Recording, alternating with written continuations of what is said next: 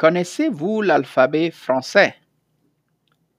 Dans cet exercice, vous allez entendre une série de 10 lettres de l'alphabet français.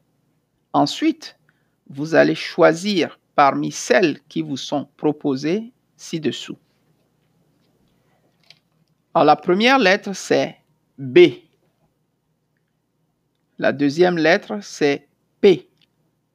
La troisième lettre, c'est V. La quatrième lettre, c'est A. La cinquième lettre, c'est G. La sixième lettre, c'est I. La septième lettre, c'est W. La huitième lettre, c'est T. La neuvième lettre, c'est Y. La dixième lettre, c'est X.